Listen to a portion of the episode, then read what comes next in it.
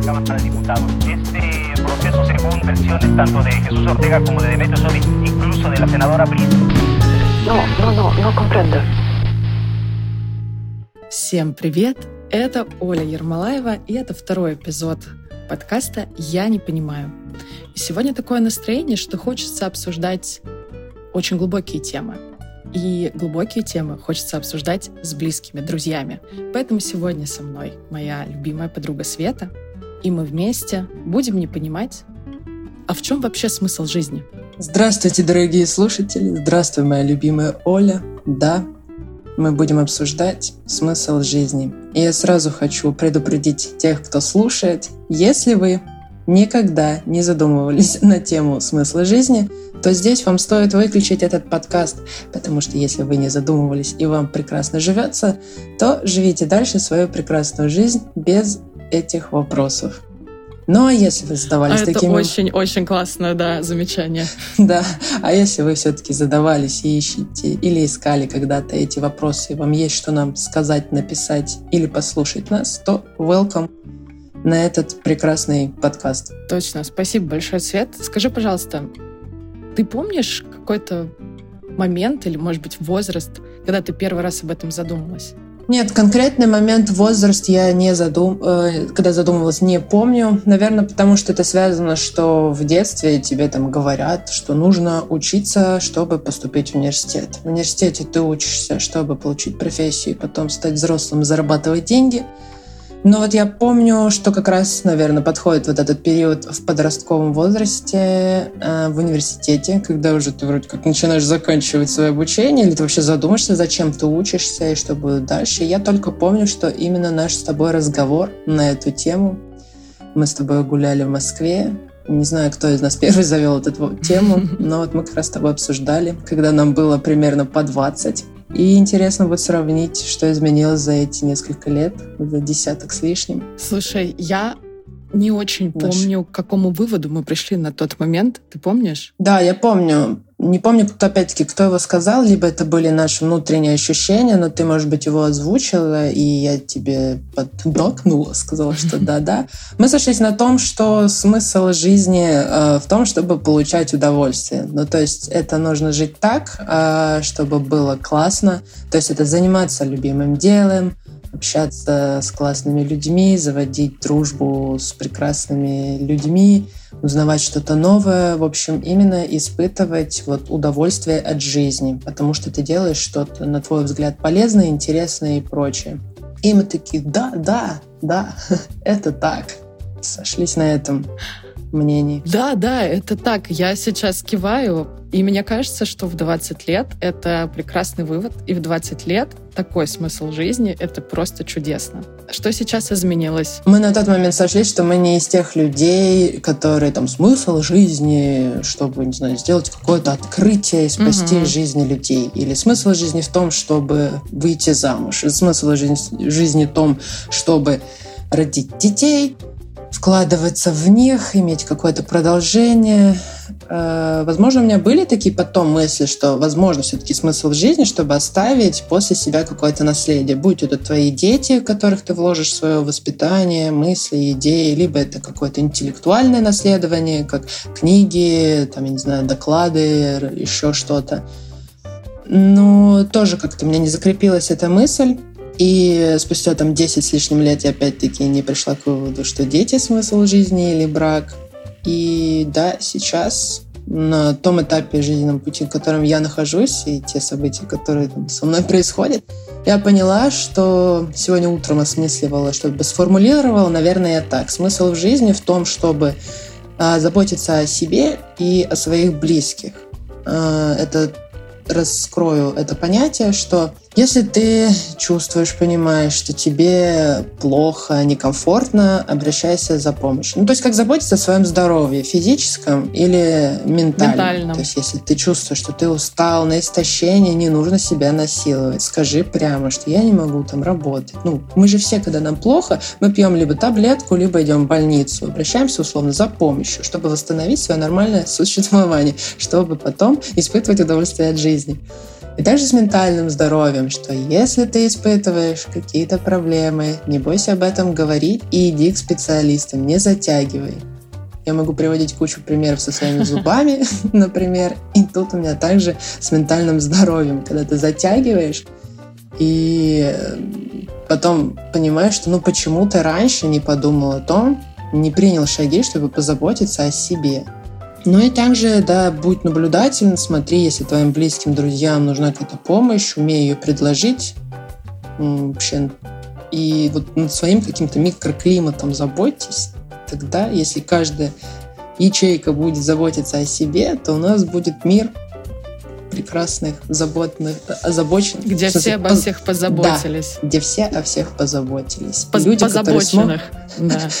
Люди, которые смогут получать удовольствие от жизни, все будет И чувствовать прекрасно. себя 20-летними. А, я могу О, сказать, да. что да, получается, с того разговора прошло почти 14 лет. Я за это время успела и в браке побывать, и ребенка родить. И даже смотря на это все, я с тобой соглашусь, это не смысл моего существования. Когда читаешь статьи, например, в интернете, все они почему-то связаны с профессиональной реализацией. Окей, не все, но очень многие. Это здорово, это здорово, когда человек да. находит какое-то дело по душе, несет свет в этот мир, делает что-то полезное. Это классно. Я с тобой полностью соглашусь, что потеря смысла жизни, когда тебе становится невкусная еда, неинтересные люди. Когда ты сидишь и в один момент понимаешь, а зачем мне вообще на улицу выходить? А что там? И ты перестаешь жить свою жизнь. И это супер пафосно звучит, но вот это смысл жизни в том, чтобы стать лучшей версией себя и жить свою жизнь, жить по своим ощущениям, наверное, для меня это сейчас так. Я как человек, побывавший в депрессивном эпизоде и до сих пор еще не до конца оттуда вышедший, готова просто не знаю, 100-500 тысяч лайков поставить под фразой, что надо обращаться к специалистам, не затягивая, потому что иначе, дорогие мои, все может ну, как бы обернуться очень-очень плохо. Я могу сказать э, по своему опыту, какой важный, важный момент в моей жизни подсветил мне ее смысл. Это реальность смерти. Когда мы маленькие, мы живем так, как будто смерти вообще не существует. Ну, потом мы думаем, что она существует, но не где-то, угу. не с нами, не рядом. Где-то умирают люди, где-то болеют люди, где-то происходят катастрофы, но это точно не произойдет со мной. Когда мы становимся старше, мы сталкиваемся со смертью. Самый первый раз со смертью я столкнулась, когда мне было 17 лет. Умерла моя близкая подруга. К сожалению, чем старше мы становимся, тем больше смертей будет нас окружать. И когда ты понимаешь конечность своей жизни, да. Прям понимаешь всем сердцем. Становится очень страшно прожить ее как-то бесцельно совсем. Не слушая себя и делая что-либо в угоду другим людям. Как-то ну, так. видишь, э, с своей стороны могу сказать, что даже осоз... ну, может быть, я не знаю, может быть, я не до конца это осознаю, но мысли о том, что э, жизнь конечна, да, есть смерть, я понимаю, что меня все равно это не сподвигает что-то изменить в своей жизни и начать жить свою жизнь, как в этом меме Кит поднялся, да, да, свою жизнь. Нет, я это осознаю и продолжаю дальше там лежать, сидеть, что я делаю в данный момент. То есть даже это, э, ну, бывает, что не работает.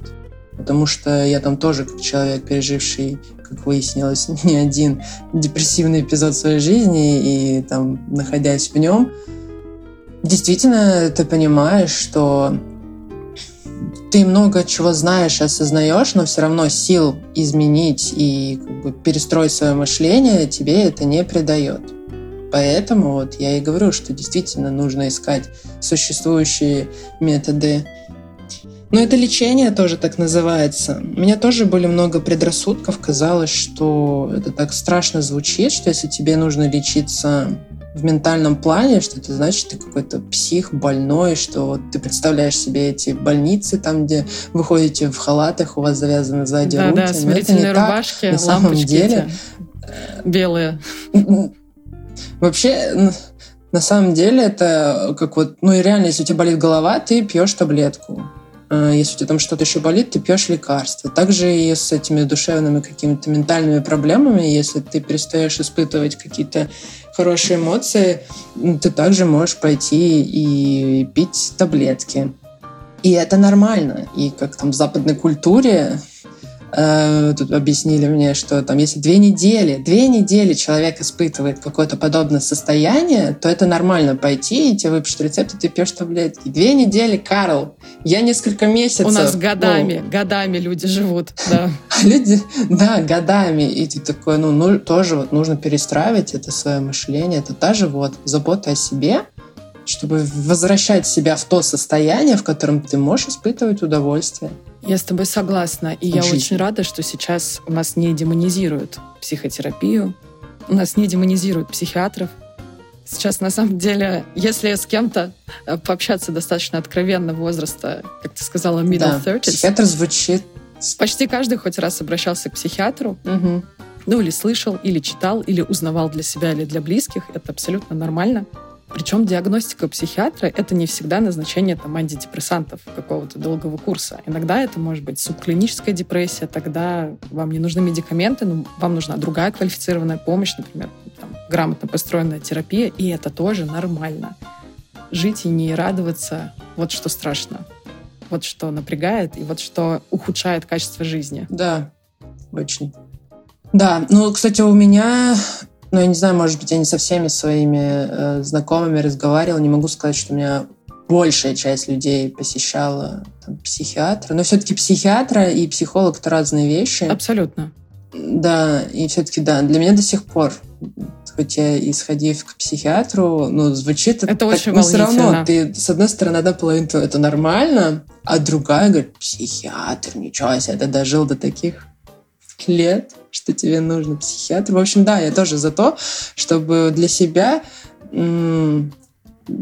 полностью на сто процентов говорить, ну, осознать, что это норма, и нести это в массы вообще, что все окей, если ты э, общаешься с психологом, психотерапевту, и опять-таки, ну я потому что затянула. То есть я даже вот на то, несмотря на то, что многие вокруг меня уже говорят о психотерапии, психологии, ходят психолога, понимать одно, а делать совершенно другое. Я несколько лет наблюдаю, как делают это другие, и говорю про себя, что да, да, я тоже скоро, скоро, и вот ты, наверное, пару лет, это твое скоро-скоро э, никак не наступает до тех пор, пока тебя очень сильно не долбанет что-то.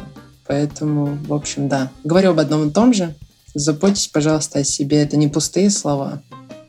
В нашей культуре действительно очень многие к здоровью так относятся, что пока ну, ты совсем не можешь встать с кровати, ты не пойдешь к специалисту, не пойдешь к врачу, ты не будешь сдавать анализы. И с ментальным здоровьем ровно такая же ситуация нету пока что в нашей культуре этой практики, что это нормально, это регулярный чекап своего ментального здоровья. Вот у нас есть иммунная система, есть нервная система.